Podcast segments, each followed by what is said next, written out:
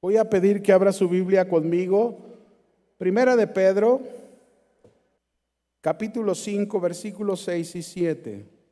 Humillaos pues bajo la poderosa mano de Dios, para que Él os exalte cuando fuere tiempo, echando toda vuestra ansiedad sobre Él, porque Él tiene cuidado de vosotros. Fíjense hermanos, todos los cristianos, todos, sin excepción, experimentamos momentos en la vida en la que nos sentimos abrumados por las circunstancias y las cargas que muchas veces llegamos a tener en nuestra vida. Nuestra paciencia y esperanza se agotan cuando nuestra energía se, se va hacia abajo, ¿verdad? Por el peso de las responsabilidades en lo que estamos pasando o viviendo. Nos sentimos impotentes, desanimados y nos preguntamos si de alguna manera este, pudiéramos escapar de esos problemas, ¿no? Cuando el corazón está cargado, el cuerpo se agota, las emociones se desgastan y te sientes desanimado, desesperado, angustiado, deprimido, abrumado. Y cuando una persona está así, sería bueno hacer esta pregunta, ¿no? ¿A dónde te diriges cuando estás así? ¿Dónde buscas alivio? Cuando Cristo ahí en su palabra dice, venid a mí, un texto que lo conocemos, ¿verdad? Todos los que estáis cargados y trabajados, ¿y qué dice el Señor? Yo los haré descansar. Cuando Cristo ofreció descanso en primera instancia porque hablaba a su pueblo Israel, él, él, ofrecía descanso y esperanza a los que estaban cargados, se dirigía a personas que tenían vidas muy difíciles, estaban oprimidos por Roma, muchos de ellos vivían en la pobreza y en la esclavitud, y además el judaísmo se había convertido en una religión muy legalista, con requisitos que imponían cargas muy pesadas sobre la gente. Así que por eso Jesús, en primera instancia, hablándoles a ellos, esta era la circunstancia en la que vivían. Pero esto no solo ocurrió en generaciones pasadas. En nuestros días hay muchos que, que también se sienten agobiados, que sienten que necesitan darse este, un respiro en sus vidas, ¿verdad? Algunos se sienten o se dan por vencidos, sienten que necesitan este, la ayuda, ¿verdad? En este caso de Dios, pero no saben cómo obtenerla. A veces, a veces decimos, ¿cómo respondes a la ayuda de Dios? Dios está para ayudarnos, Dios está para darnos la mano, pero ¿cómo respondes a la ayuda de Dios. Déjenme ponerles o contarles una anécdota que nos va a dar una, un panorama más claro de cómo Dios nos quiere ayudar, pero muchas veces nosotros no nos prestamos para esa ayuda. Fíjense, cuentan de un hombre que iba por un camino con un pesado costal de papas sobre sus espaldas este hombre caminaba lenta y, sufridamente, ¿verdad? Ahí en el camino. Y, Dios le, lo vio, ¿verdad? Y le preguntó, ¿hacia dónde vas con ese costal de papas? Entonces el, el, hombre miró hacia el cielo y le respondió a Dios insolente, o sea, de una manera muy este, grosera, ¿no? Y le dijo, ¿por qué me preguntas si tú lo sabes todo? Y siguió su camino. En otro lugar más, alejado de ese otro camino, vio a otro hombre que iba cargando una carretilla llena de ladrillos. Y lo veía y le preguntó Dios otra vez a este hombre y le dijo, ¿hacia dónde vas con esa carretilla? Y el hombre respondió, voy al pueblo. Y Dios le dijo, ¿quieres que te ayude con esa carga? Y entonces el hombre le contestó, puedo solo, gracias. Después Dios vio otro lugar donde vio a un hombre que iba cargando un montón de leña atada en una cuerda. Y Dios lo veía y le dijo también a ese hombre, ¿hacia dónde vas con esa leña? Y el hombre respondió, la llevo a mi casa al otro lado del cerro. Y entonces Dios le dijo, ¿quieres que te ayude? Y el hombre accedió. Y Dios tomó la cuerda, tomó la leña y habían caminado apenas un poco cuando el hombre le quitó la leña a Dios y la volvió a cargar. Dios siguió caminando junto a, este hombre un kilómetro más y entonces el hombre le volvió a entregar a Dios la carga y pasado otro camino se la volvió a quitar. Así fue el camino, ¿verdad? Todo el camino este hombre no le soltaba por completo su carga a Dios. Por último, en un cuarto lugar, muy lejos de ahí, iba otro hombre por un camino llevando un pesado costal de arena.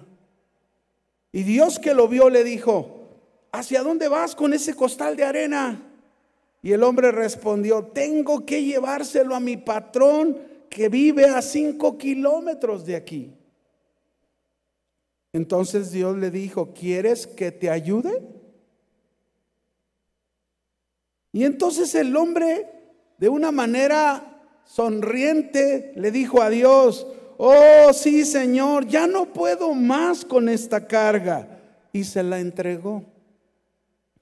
Y se fueron caminando ambos el hombre le iba contando a Dios alegremente sobre su vida, sobre su familia, sobre su trabajo, le hacía preguntas a Dios, le pedía consejo, en fin, el hombre y Dios conversando y conversando en el camino, ¿verdad? Hasta llegar a su destino. El hombre ya ni se acordaba de la carga. El Señor mismo cumplió la encomienda y la entregó al patrón de aquel hombre.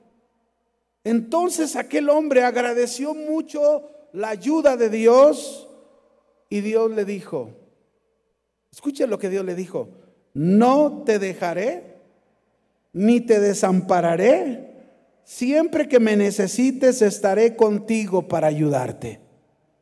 Y eso es lo que Dios nos dice a cada uno de nosotros. Pero ¿cuál de estos cuatro hombres tú te identificas? ¿Con cuál de estos hombres con su carga tú dices, yo me parezco a este? Eres como el primer hombre que cuando tienes problemas no tomas en cuenta a Dios. O eres como el segundo hombre orgulloso, soberbio, que no acepta la ayuda de nadie. O eres como el tercer hombre que entrega su carga a Dios, pero que su fe es tan escasa que decides volver a tomarla tú mismo.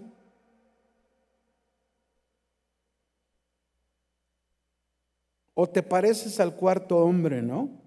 Que mantiene una buena relación con Dios y humildemente y con alegría acepta la ayuda de Dios, se olvida de su carga hasta el final del camino porque confía en que Dios tiene el poder para ayudarle a cargar esa carga, a liberarlo de esa carga, al punto que ya no tiene que preocuparse más de ella.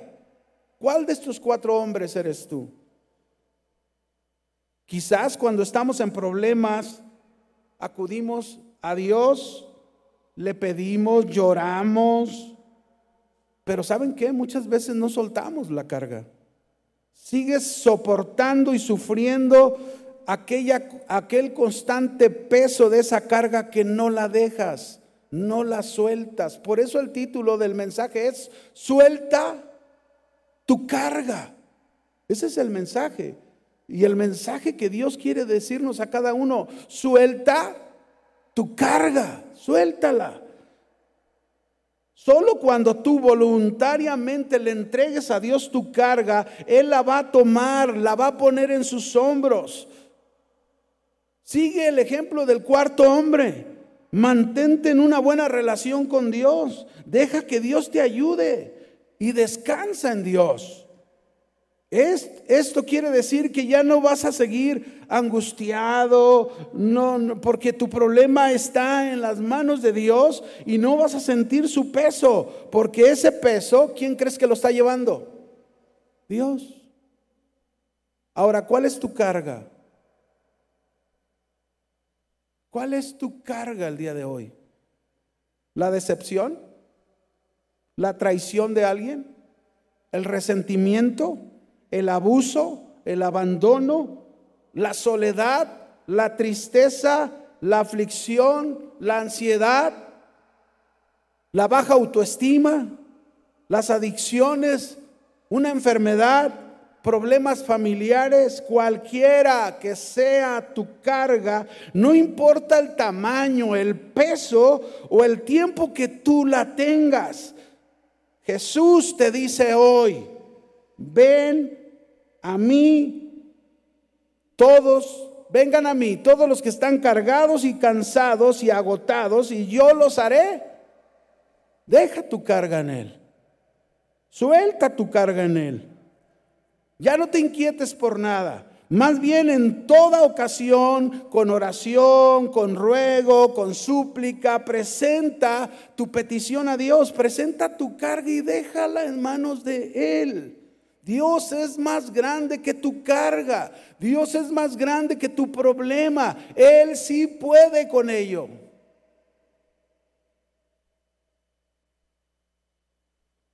Ahora, fíjense bien, hay una frase muy conocida que usamos con frecuencia, ¿no? Que dice, lo primero es lo primero. ¿La han oído? Y bueno, decir lo primero lo primero es, es una verdad. Pero el asunto es que cada persona, en cada persona hay una diferencia en sus prioridades. Lo que a lo mejor para nosotros es primero, para otra persona no lo es. Las prioridades que yo pueda tener no son las mismas prioridades que otra persona tenga en su vida. De acuerdo a esto, cada persona tiene sus propias prioridades. Por ejemplo, hay personas que dicen, lo primero que yo hago cuando me levanto es tomarme un buen café. Pero otros se van a hacer ejercicio. Otros sacan su perro a dar la vuelta. Cada uno tiene una prioridad diferente. Hoy en día se usa mucho esta palabra, prioridad. En una época que estamos viviendo tan ocupada, este, con, decimos este, con tanta frecuencia que no tengo tiempo para esto, no tengo tiempo para aquello. Por eso, mis hermanos, Hoy en día abundan muchos libros y seminarios que tratan de ayudar a las personas a organizar sus vidas, a organizar sus tiempos, pero se tiene poco éxito en eso. La gente cada vez está más ocupada y más ansiosa y más preocupada, más desesperada y como resultado se afecta la salud. Se afecta la salud de los que están alrededor, y se vuelve una gran carga. Jesús nos enseña una y otra vez que el buscarlo a Él continuamente, el tenerlo como la máxima prioridad en nuestra vida, llenará nuestros corazones y nuestras mentes de paz, de descanso, porque nos promete ayudarnos y promete liberarnos de todas nuestras cargas. ¿De cuántas? Todas. Pero por el contrario, el quitarlo a Jesús como nuestra máxima prioridad va a producir en nosotros ansiedades, miedos, angustias, inseguridad, inseguridad hacia el futuro, qué va a suceder, qué va a pasar.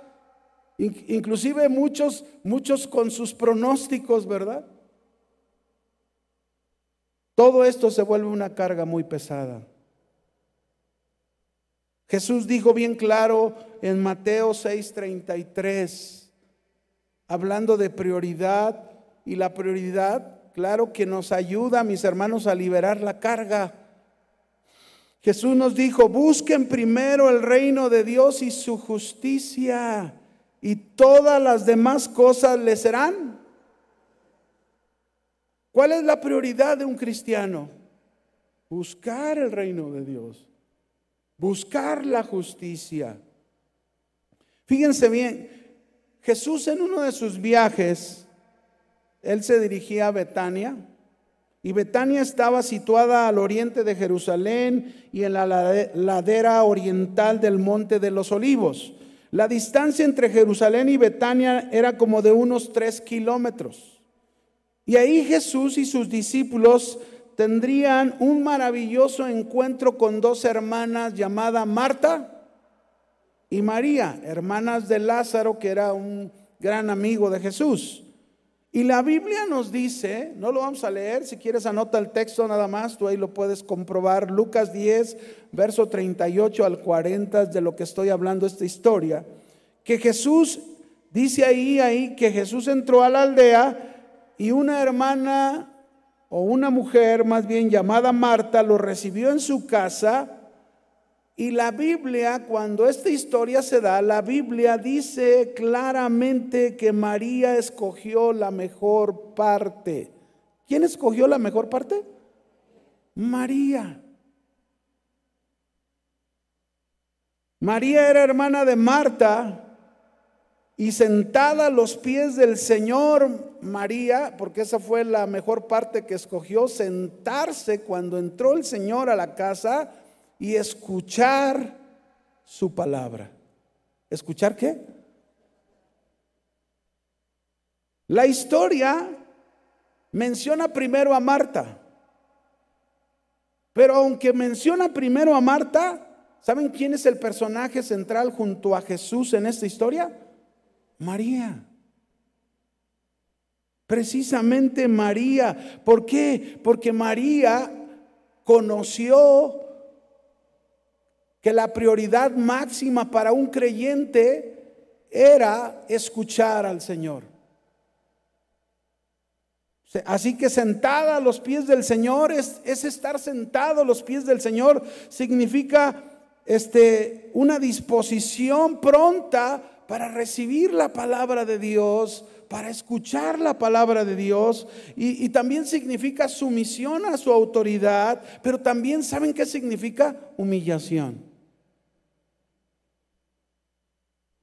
soltar la carga, es buscar dirección y no basarse en su propia prudencia. Y esto era lo que María estaba haciendo.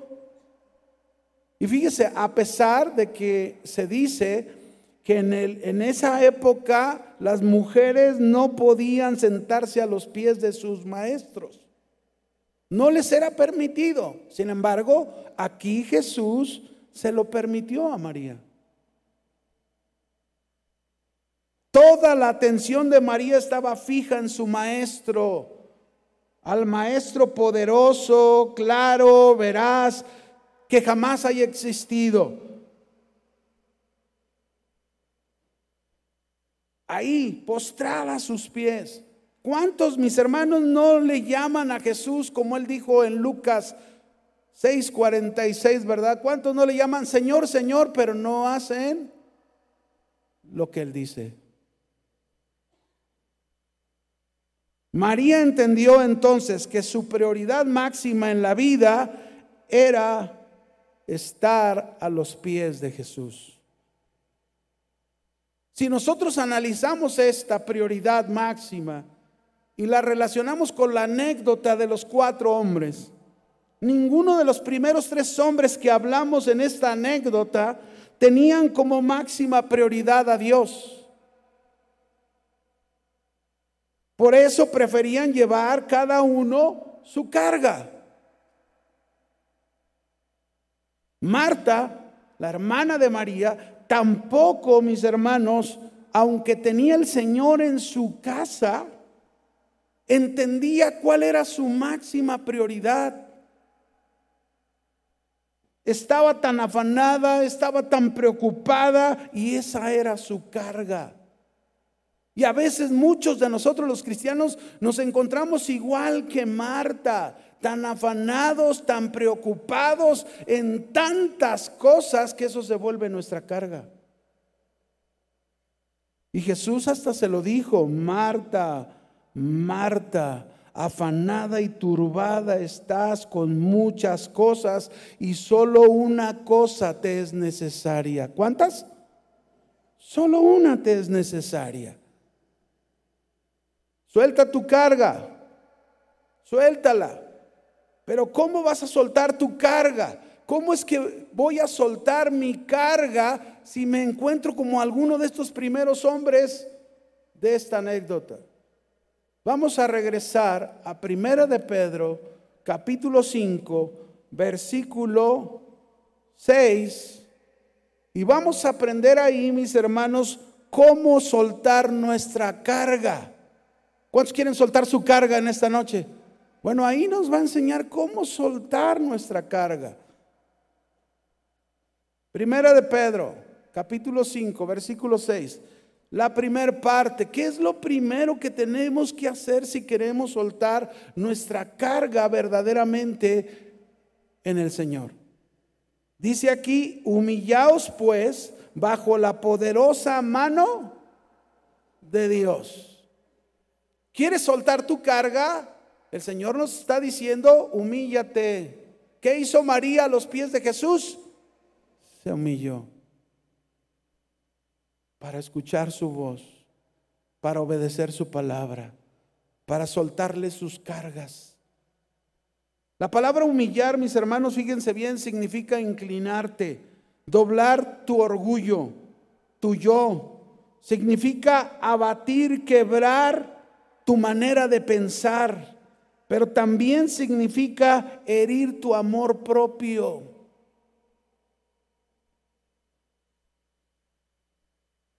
Hay un ejemplo en la Biblia que quiero me acompañes.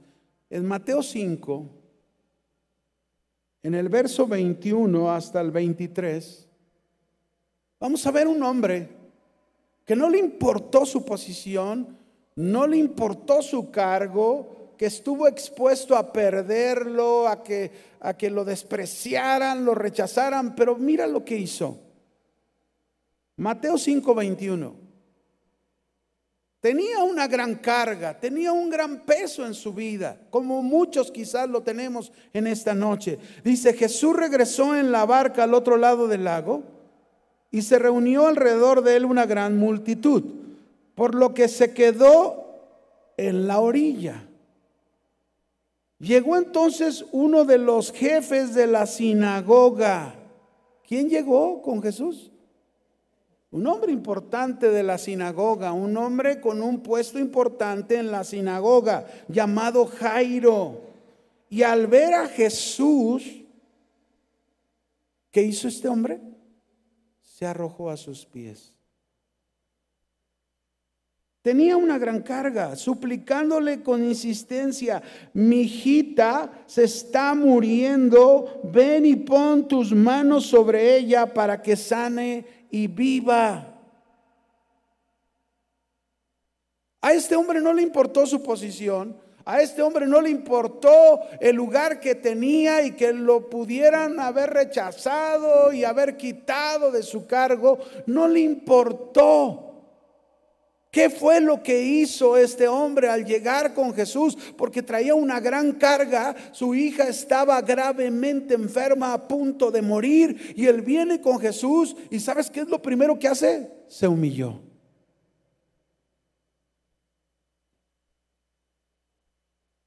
Para soltar la carga se necesita humillarse. Por eso los primeros tres hombres de esta anécdota no soltaban la carga ¿Por qué? Porque no estaban dispuestos a humillarse ante su Señor, ante Dios.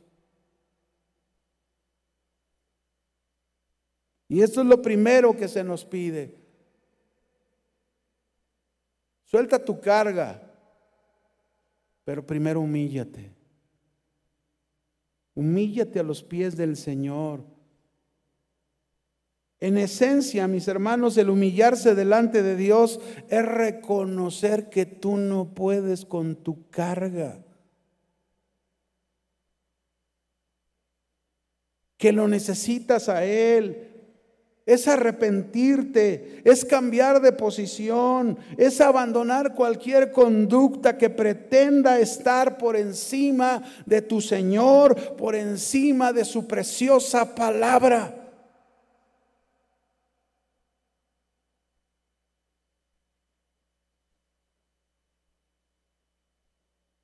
Humíllate. En el primer hombre de la, de la anécdota, el hombre fue muy insolente con Dios. Y este representa a esas personas que en medio de sus problemas, en medio de sus males, son indiferentes con Dios.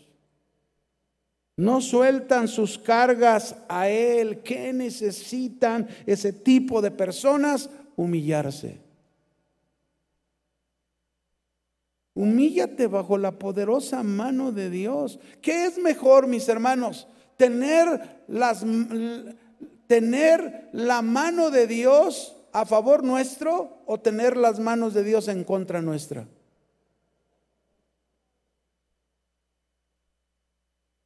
Si nos humillamos, así será. El segundo hombre habla de que era muy orgulloso, soberbio, no acepta la ayuda de nadie de nadie. Y así hay muchas personas, de la misma manera, este hombre representa muchas personas que, que, no quieren la ayuda de nadie. Yo puedo, yo puedo. Y lo quieren hacer en sus fuerzas todo. ¿Qué ocupan este tipo de personas igual que el primero? Humillación, humillarse. El tercer hombre igual, de la misma manera. Este hombre no entregaba la carga a Dios. Era como una apariencia, ¿verdad? Entre que sí se la suelta y no se la suelta. Y pasa como un anciano una vez, ¿verdad? Cuentan de un anciano que va en una brecha, va cargando el pobre hombre un costal bien pesado y de repente va un, un, joven en una camioneta que pasa y lo ve y le dice, Señor, ¿a dónde va? Pues voy aquí al pueblo que está a tantos kilómetros adelante. Pues súbase, yo voy para allá, yo le doy ray. Y entonces, eh, como ya la cabina de la camioneta iba llena, pues se sube a la, a la caja de la camioneta. Ya, entonces ahí viene el joven. Cuando va a llegar al pueblo, el joven ve por el retrovisor ¿Y cómo cree que venía el anciano en la camioneta? Parado y cargando su costal. Así hay muchos, así hay muchos. El Señor mandó al Espíritu Santo para darnos raya al cielo pero quieren seguir cargando su costal de su vida pasada, de sus amarguras, de sus rencores, de alguien que te hirió. Suéltalo, descárgalo. Para eso vino el Señor. Amén. Y lo mismo sucede con Marta. El segundo ejemplo, lo mismo sucede, tan afanada, tan preocupada en sus cosas, pensando que son las más importantes. Marta necesitaba hacer lo que hizo su hermana, que escogió la mejor parte, humillarse a su Señor, escuchar la palabra del Señor, y es el mejor lugar para soltar tu carga, humillado ante el Señor. Yo no sé si ustedes hace un momento, híjole, estaba la adoración tan tremenda que yo solté mi carga. Yo le dije, Señor, ya no puedo con esta cintura. Yo te la suelto. Y de verdad, ya van varios días que tengo que usar una faja para poderme sostener aquí de pie porque traigo un problemita. Y, pero hoy, mire, no traigo nada de faja, gracias a Dios. Uh, yo me solté ahí, dije, ahí está mi carga, Señor, tú tómala, ¿no? Vale más humillarse, mis hermanos, que cargar un peso imposible de soportar. Amén. Vale más humillarse que soportar un peso que no podemos cargar. Así que suelta tu carga. Vamos al segundo punto. Primera de Pedro 5, 6. No solamente dice humillados bajo la poderosa mano de Dios. La segunda parte del versículo 6 dice, para que Él te exalte cuando fuere tiempo. ¿Qué quiere decir? Que si nos humillamos ante el Señor, así como María lo hizo, de la manera en que lo hizo el cuarto hombre que dejó ayudarse por Dios, se le olvidó su carga, ni siquiera se acordó, Así queremos estar, ¿o no, hermanos? Pero dice que el Señor, al que se humille, al que se humille bajo su mano poderosa, Él lo va a exaltar cuando fuere tiempo. Quiero que consideren esto, mis hermanos, y lo tengamos bien presente. Si la mano de Dios está sobre nosotros, nosotros no podemos hacer nada. ¿Qué podemos hacer tú y yo? ¿Quién lo va a hacer todo? Él. Él es el que lo va a hacer todo. Cuando nos humillamos bajo la poderosa mano de Dios, debemos entender que no existe nada que sea imposible para Él. No hay nada que Dios no pueda resolver. No hay nada que para Él sea difícil. Es verdad que muchas veces no siempre nos va a responder con milagros y sanidades, porque Él conoce todo lo de nosotros y sabe lo que cada quien necesita, ¿verdad? Y a lo mejor como Pablo, que Pablo va y le dice ahí en segunda de Corintios 12, ¿verdad? Este para que las grandezas de las revelaciones no me exaltase desmedidamente, me fue dado un aguijón en mi carne, dice un mensajero de Satanás que me abofeteé, para que no me enaltezca en sobremanera. Respecto a lo cual tres veces le he rogado al Señor, Señor, quita esto de mí. ¿Cuántas veces has clamado a Dios por algo que es una carga, que es un dolor, que es un sufrimiento, que quieres que el Señor te lo quite? ¿Cuántas veces has clamado? Pablo lo hizo tres veces, pero no se lo quitó. Porque le dijo, Pablo, bástate mi gracia, porque mi poder se perfecciona en tu debilidad. Es decir, no le quitó ese, ese, problema que tenía Pablo.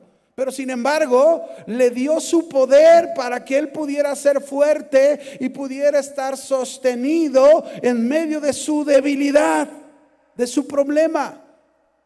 A lo mejor algunos están ahí, Señor, yo he estado, tengo tiempo pidiéndote por este problema y, el Señor te quita la carga, pero te da el poder y te da la fuerza. A lo mejor no te quita esa situación porque Él sabe que lo necesitas. Y ya no se dijo amén, ya sé.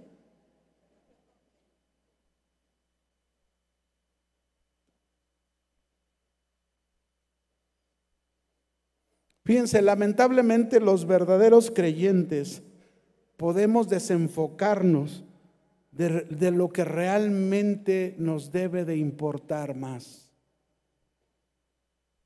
A veces estamos tan afanados en, en la vida, en las preocupaciones, en las ansiedades, que entonces se vuelve una carga que nos impide escuchar la voz de Dios.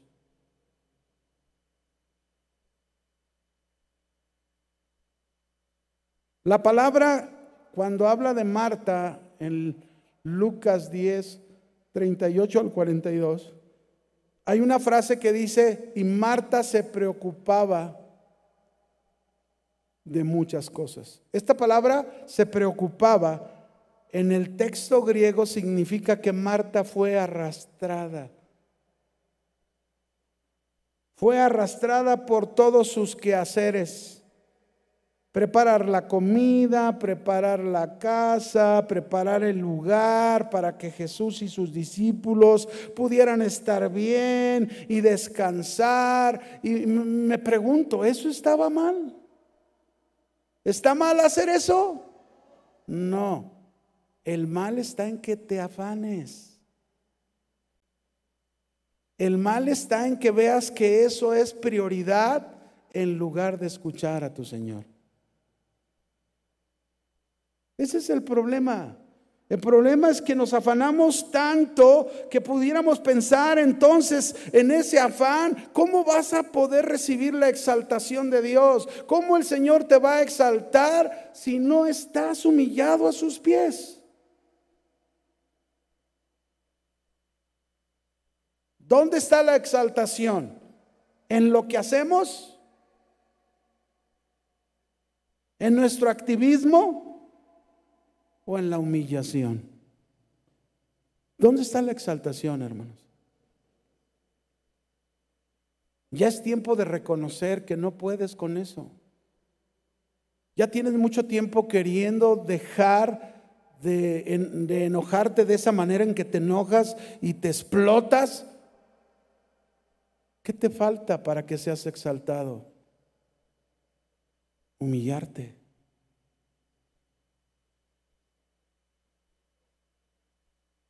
Para que Él los exalte cuando fuere, ¿qué?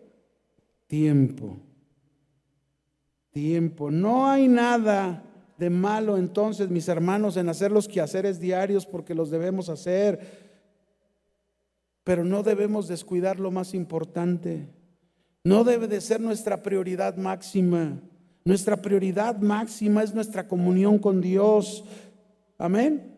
Esa es nuestra prioridad máxima, porque es en la comunión con Dios donde entonces el Señor nos va a exaltar cuando sea tiempo. Tiempo de Dios, no el de nosotros.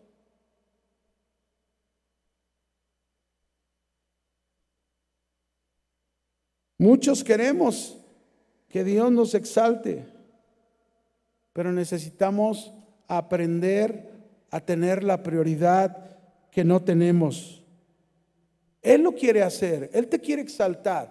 Y, la manera en que habla de exaltar es, es en el sentido de decir que ya aquella carga no sea tan pesada para ti. Que ya aquella carga no sea de sufrimiento, de dolor, de, ay Señor, ya no aguanto más, de desánimo, de depresión, de ansiedad. Híjole.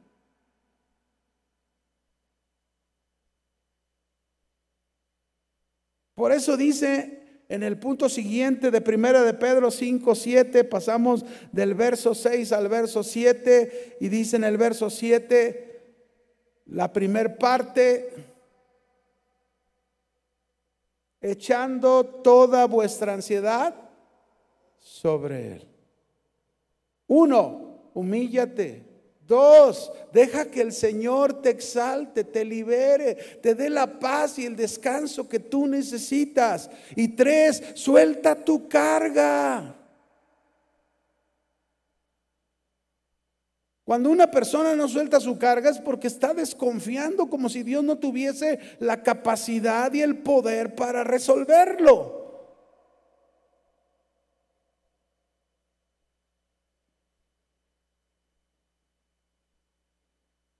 La mayor parte, mis hermanos, de nuestra preocupación y ansiedad proviene de concentrarnos en las circunstancias, en los problemas, en las luchas, los sufrimientos, la enfermedad o lo que, o lo que estamos pensando que va a pasar más adelante.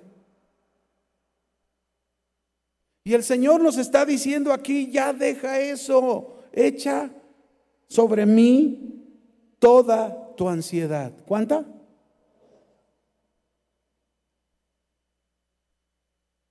Miren, es cierto que la ansiedad, y voy a hablar de la ansiedad sobre todo, es cierto que la ansiedad muchas veces llega a ser de una naturaleza fisiológica, en algunos casos, y que requiere un tratamiento médico. Pero la gran mayoría de ansiedad la cotidiana en la que enfrentan la mayoría de los cristianos, generalmente tiene sus raíces en una cosa. ¿Cuál? Falta de fe. Se carece de fe. Pero sea una ansiedad fisiológica o una ansiedad cotidiana, confiar en Dios, humillarse ante Dios, poner nuestras vidas en su mano poderosa, echando la ansiedad sobre Él, sabiendo que Él tiene el poder para cada asunto en nuestra vida, Él puede sacarnos de eso. ¿Usted lo cree o no? Fíjese, yo estoy tratando un caso con una mujer que la recomendó otra persona de la iglesia. No sé quién sería el que la recomendó a esta mujer. Ella, ella no es de la iglesia, ella no conocía a Dios, no conocía al Señor. Pero esta mujer cuando vino la primera vez a consejería, venía destrozada. Destrozada por dos fracasos matrimoniales. Y se encontraba en una tremenda ansiedad. Ansiedad que ya conozco algunos puntos, ¿verdad? ¿Tienes taquicardias? Sí. ¿Tienes miedo en algunas ocasiones a esto? Sí. ¿Sientes que te persiguen? Sí. disculpen, ¿eh? pero no soy un experto en eso, pero ya en la experiencia de tratar vas aprendiendo, ¿no? En los casos y te grabas el asunto de la ansiedad. Ella ya había acudido a varios psicólogos. ¿Y saben cómo se encontraba su vida? como la mujer del flujo de sangre, que había invertido todo su dinero en tantos médicos y estaba peor. Pues ella sí. Estaba, estaba igual, no había ningún cambio, vino a consejería y cuando vino el primer día a consejería yo le dije, yo no sé si la persona que te recomendó te dijo quiénes somos nosotros. Y entonces yo le dije a ella, nosotros te vamos a hablar con la palabra de Dios. O sea, yo te voy a hablar con la palabra de Dios. Y quiero decirte que la palabra de Dios es el mejor tratamiento para todo problema del hombre. Y lo primero que tuve que hacer, como ella no conoce al Señor, lo primero que tuve que hacer no es abordarme sobre su problema, porque el problema tiene una raíz. Y esa raíz es que Jesús no está en el corazón. Así que lo primero que tuve que hacer es presentarle el mensaje del Evangelio, presentarle a Jesús, hacerle ver a ella la condición de su pecado, la condición en que se encuentra frente a Dios y de dónde proviene su problema y el problema de todos los hombres.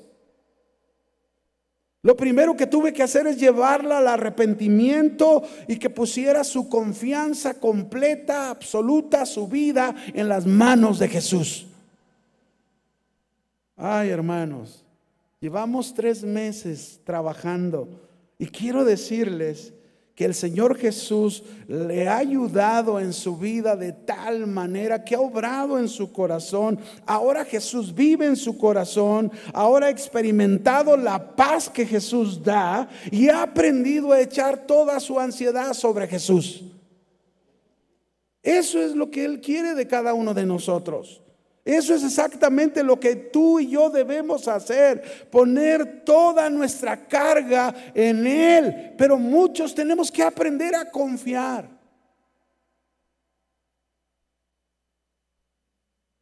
Nos cuesta trabajo confiar. Y más cuando la carga que tenemos es muy pesada.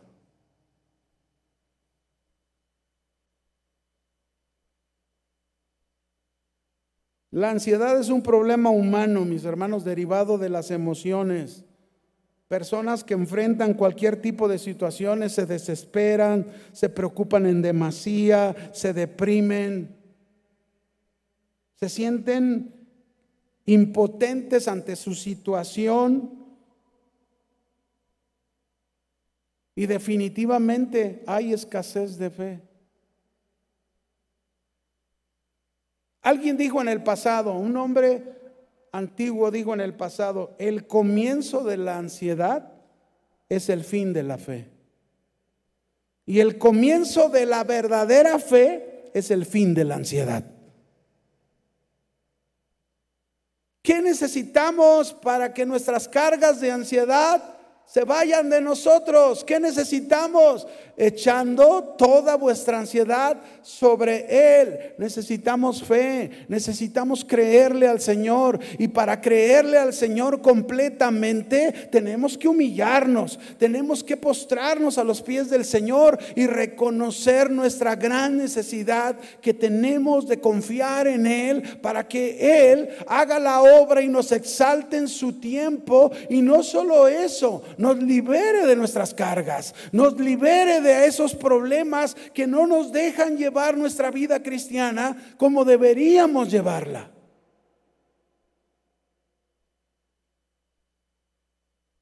Por algo el Señor, inspirando a Pablo ahí en Filipenses capítulo 4, verso 6, por algo el Señor nos dice, por nada estéis afanosos por nada. ¿Por cuánto?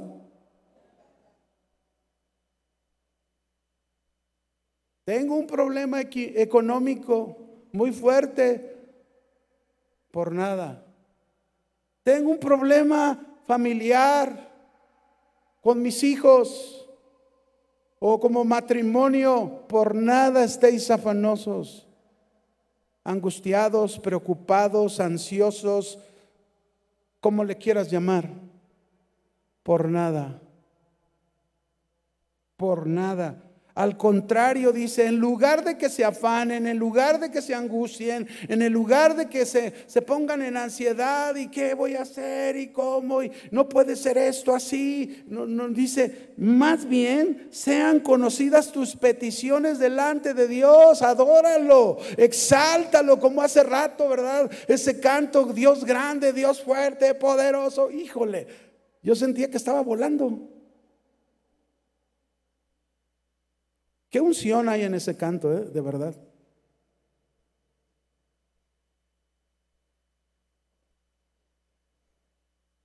Pero eso es lo que el Señor quiere.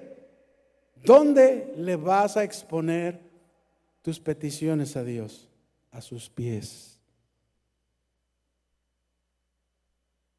Pero es triste que algunos exponen sus peticiones y hagan de cuenta que al Señor lo tienen, no se humillan no dejan que el Señor les exalte en su tiempo y entonces buscan al Señor como la ambulancia nada más, ¿no?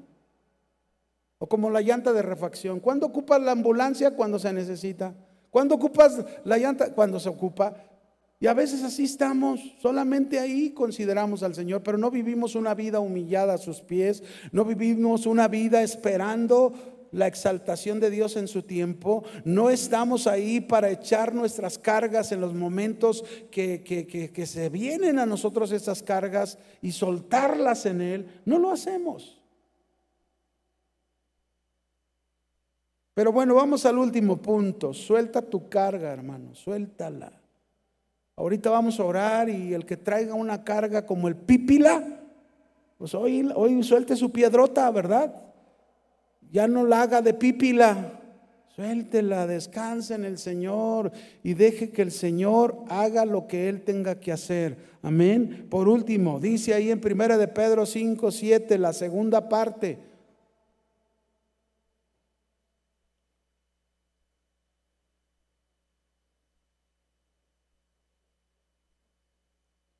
Echando toda vuestra ansiedad, porque Él tiene cuidado de nosotros.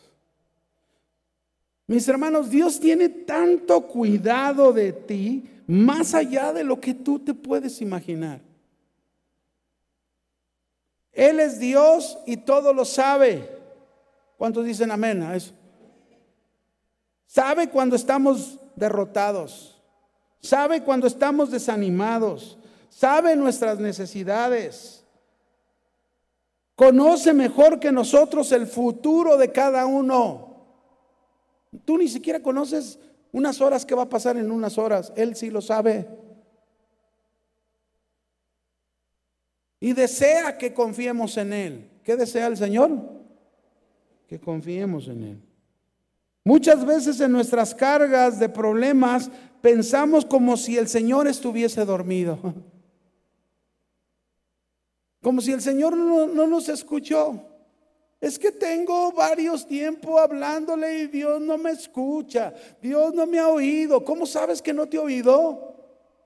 ¿Cómo sabes que no te ha escuchado? ¿Cómo lo sabes? Pareciera como si no está al tanto de lo que me sucede. Y tratamos de hablarle y hablarle, y hagan de cuenta como los discípulos en la barca que lo trataban de despertar porque ellos ya, ya sentían que no podían con la barca, no podían con las olas, no podían con el viento, y entonces ellos estaban pensando nos vamos a morir. era, esos, esos eran los pronósticos de ellos, nos vamos a morir. Despiertan al Señor y le dice, despiértate Señor que perecemos. Y yo me puedo imaginar al Señor seguro que voltea a verlos y les dice, yo estoy con ustedes. Tu asunto, su asunto es mi asunto. Si tienes, dice, si sientes que te vas a ahogar, no será así porque yo cuido de ti y quiero que confíes en mí. Dame tu carga, suéltala y tendrás descanso. El Señor lo reprendió y les dijo, hombres de poca fe. Le habló al viento, le habló al mar y todo se hizo bonanza. ¿Cuántos saben que el Señor hace eso en nuestras vidas? Hay veces, mis hermanos, que sientes, yo no sé si te ha pasado, a mí me ha pasado, ¿eh? Pero que sientes como si el Señor te permitiera aventarte en un abismo, ¿no? De caída libre. Si yo no me aviento del ese, esa cosa, ¿no? ¿Cuántos les gusta aventarse de ahí? No, no, no, yo creo que me infarto en la caída, ¿no? Pero hagan de cuenta que así me siento como que el Señor en algún momento, en alguna circunstancia, alguna prueba, siento como que en caída vamos y, vas de caída y luego de repente ves, ves un árbol con su rama que sale y tratas de agarrarte de ahí. Ay, el Señor me dio, una, me dio esta chanza, pero luego se rompe y vas de bajada. Y sientes que te vas a estampar y, y ahí, ahí te van a quedar los sesos y todo de ti ahí se va a destrozar. Pero cuando vas cayendo abajo, en el momento que menos tú te imaginas, aparece la mano de Dios. Wow.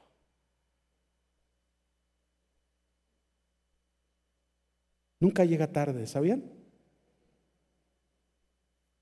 Dios no se retrasa ni un segundo, ni se adelanta un segundo llega en el momento justo y preciso que tú lo necesitas. Ya les compartiré un testimonio que, el Señor lo está cocinando en mi vida. Todavía no ha concluido, pero ya se los compartiré. Un milagro que solo Dios puede hacer. Solo Dios puede hacer. ¿Solo quién? Y haga de cuenta que así me sentía que ya iba a caer despedazado, ¿no? Pero, pero mire, ahí es donde entra la confianza en Dios. Por eso David en el Salmo 55, 22, mire lo que nos dice el rey David en el Salmo 55, 22, hablando del cuidado de Dios, este, porque Él tiene cuidado de nosotros. Deja tus preocupaciones. Estoy leyendo en palabra de Dios para todos el Salmo 55, 22. Dice, deja tus preocupaciones en manos del Señor. Eso vamos a hacer. Deja tus preocupaciones en manos de quién? Y Él cuidará de ti. ¿Cuántos creen eso? Él nunca permitirá que el justo quede derribado para siempre. Dice que Él nunca, cuando nunca va a permitir que el justo quede derribado para siempre. Por último, concluyo con el Salmo 23 que todos conocemos, que también habla del cuidado de Dios y que David lo habló de su experiencia como pastor de oveja, pero habla de ese cuidado de Dios y lo voy a leer en palabra de Dios para todos y dice, el Señor es mi pastor. Nada me faltará. Me llevará a descansar por prados verdes. Me conducirá a manantiales de agua fresca. Él renueva mi alma, me lleva por buenos caminos para mostrarme lo bondadoso que es Él. Aunque pase por caminos oscuros y tenebrosos, no tendré miedo, porque tú, Señor, estás a mi lado. Tu vara y tu bastón me van a reconfortar. Me preparaste un banquete delante de mis enemigos y ungiste mi cabeza con aceite. Me has, llenado mi copa hasta rebosar. Y el último versículo, tu bondad y tu fiel amor están conmigo toda la vida. Y entraré a tu casa, la casa del Señor, para quedarme ahí por siempre. Ese es el cuidado de Dios.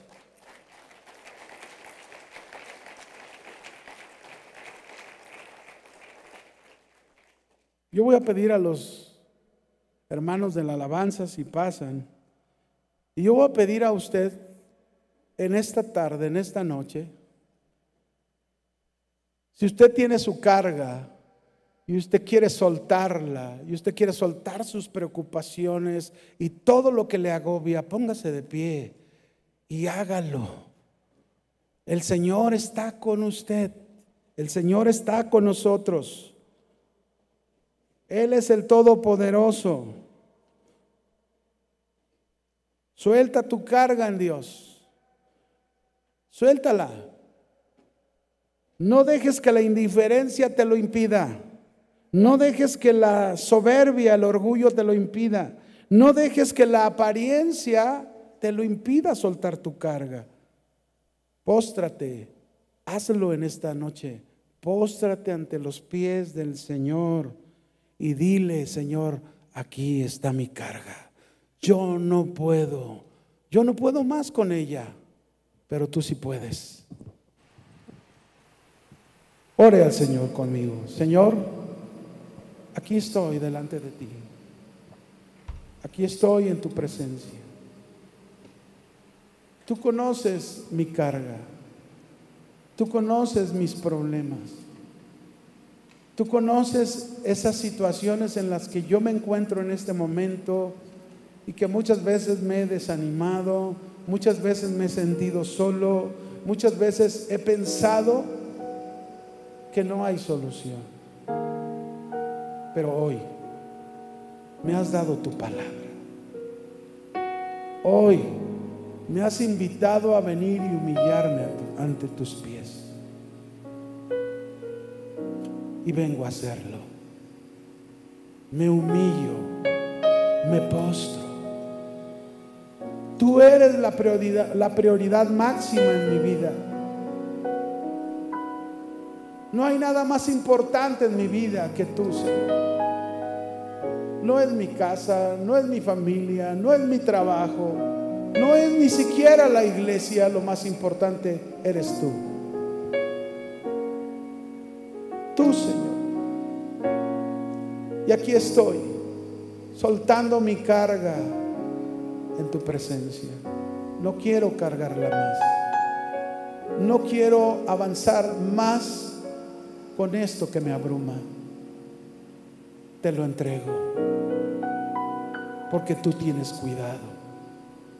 ¿Quién mejor que tú? ¿Quién puede manejar mejor esta situación o mi situación que tú, Señor. Suelta tu carga y adóralo.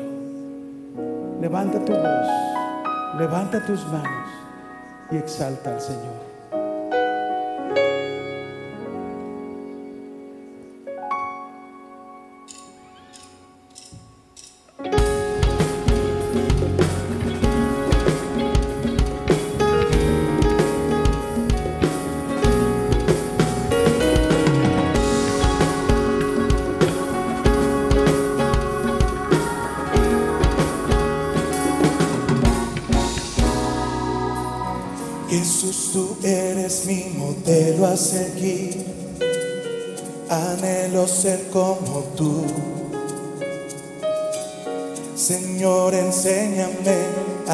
A discernir.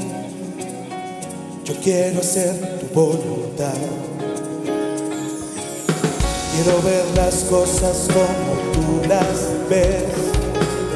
Darles el valor que tú les das. Buscar primero tu reino, Señor. Lo demás se añadirá. De tu sabiduría derrama en mi corazón.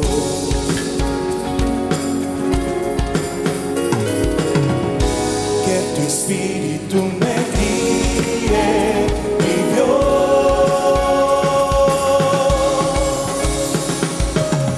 Yo necesito de ti, de tu consejo, crecer en tu conocimiento. Que tú gobiernes mis pensamientos y mis sentimientos sean conforme a tu verdad. Yo necesito de ti, de tu consejo, crecer en tu conocimiento. Que tú gobiernes mis pensamientos y mis sentimientos sean conforme a tu verdad.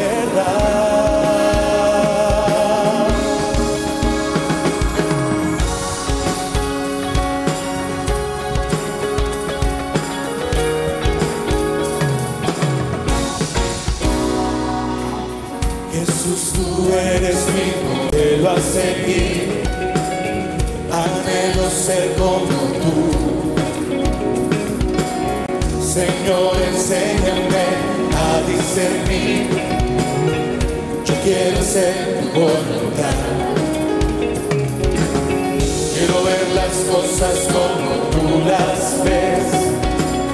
Darles el valor que tú les das. Busca primero tu reino, Señor, y lo demás se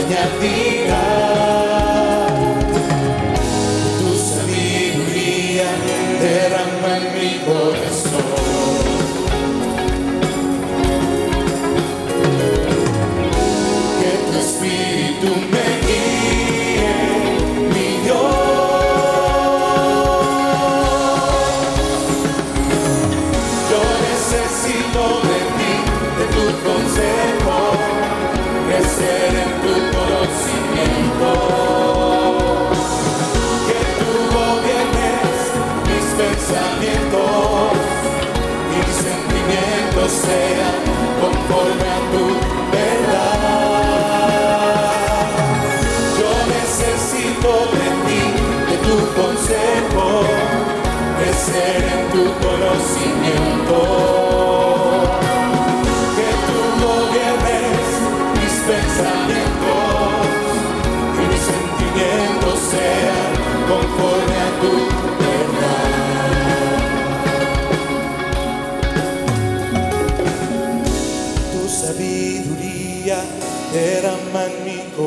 De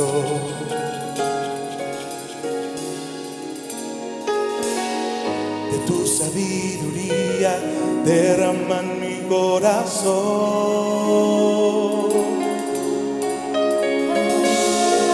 De tu sabiduría derrama en mi corazón.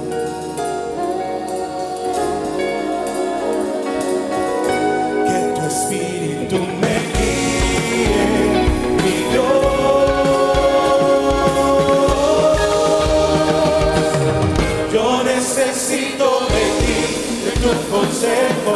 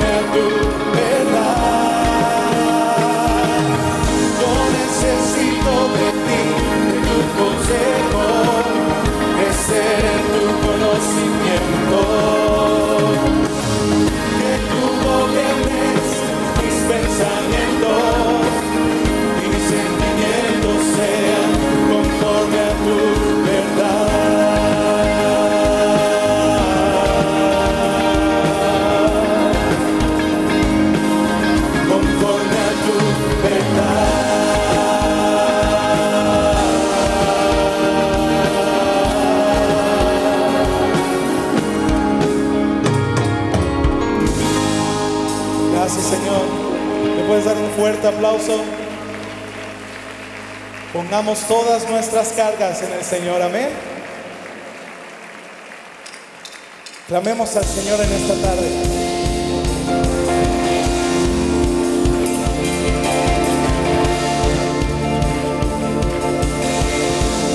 En mi angustia te llamé y escuchaste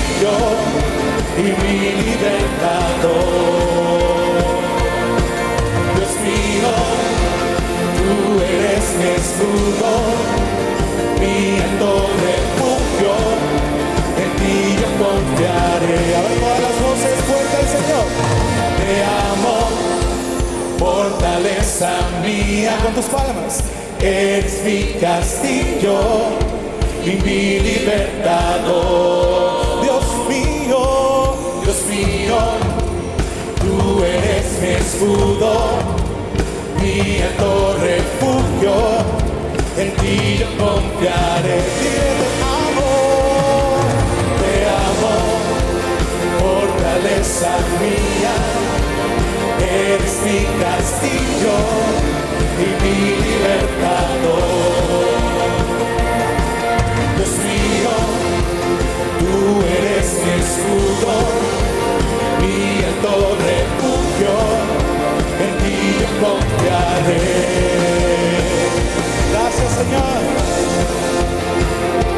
llenamos de tu gozo Señor.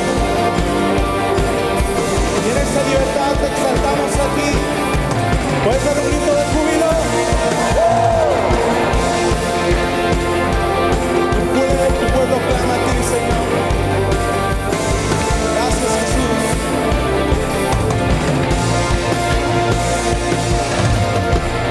Amén. Y vamos a despedirnos cantando de nuestro Dios que es grande y asombroso. ¿Lo hacemos juntos? Bien. No te olvides de danzar y de sonreír. Vamos a deleitarnos en su presencia.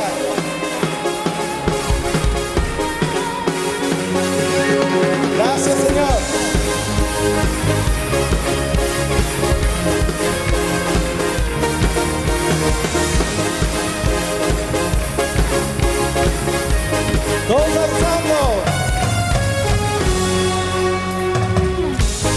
grande, Dios fuerte, tienes como tú, poderoso Dios, temible, asombroso, tu nombre exaltaré, solo tú eres rey, Dios grande, Dios fuerte, tienes como tú, poderoso Dios, temible, asombroso, tu nombre exaltaré, solo tú eres rey.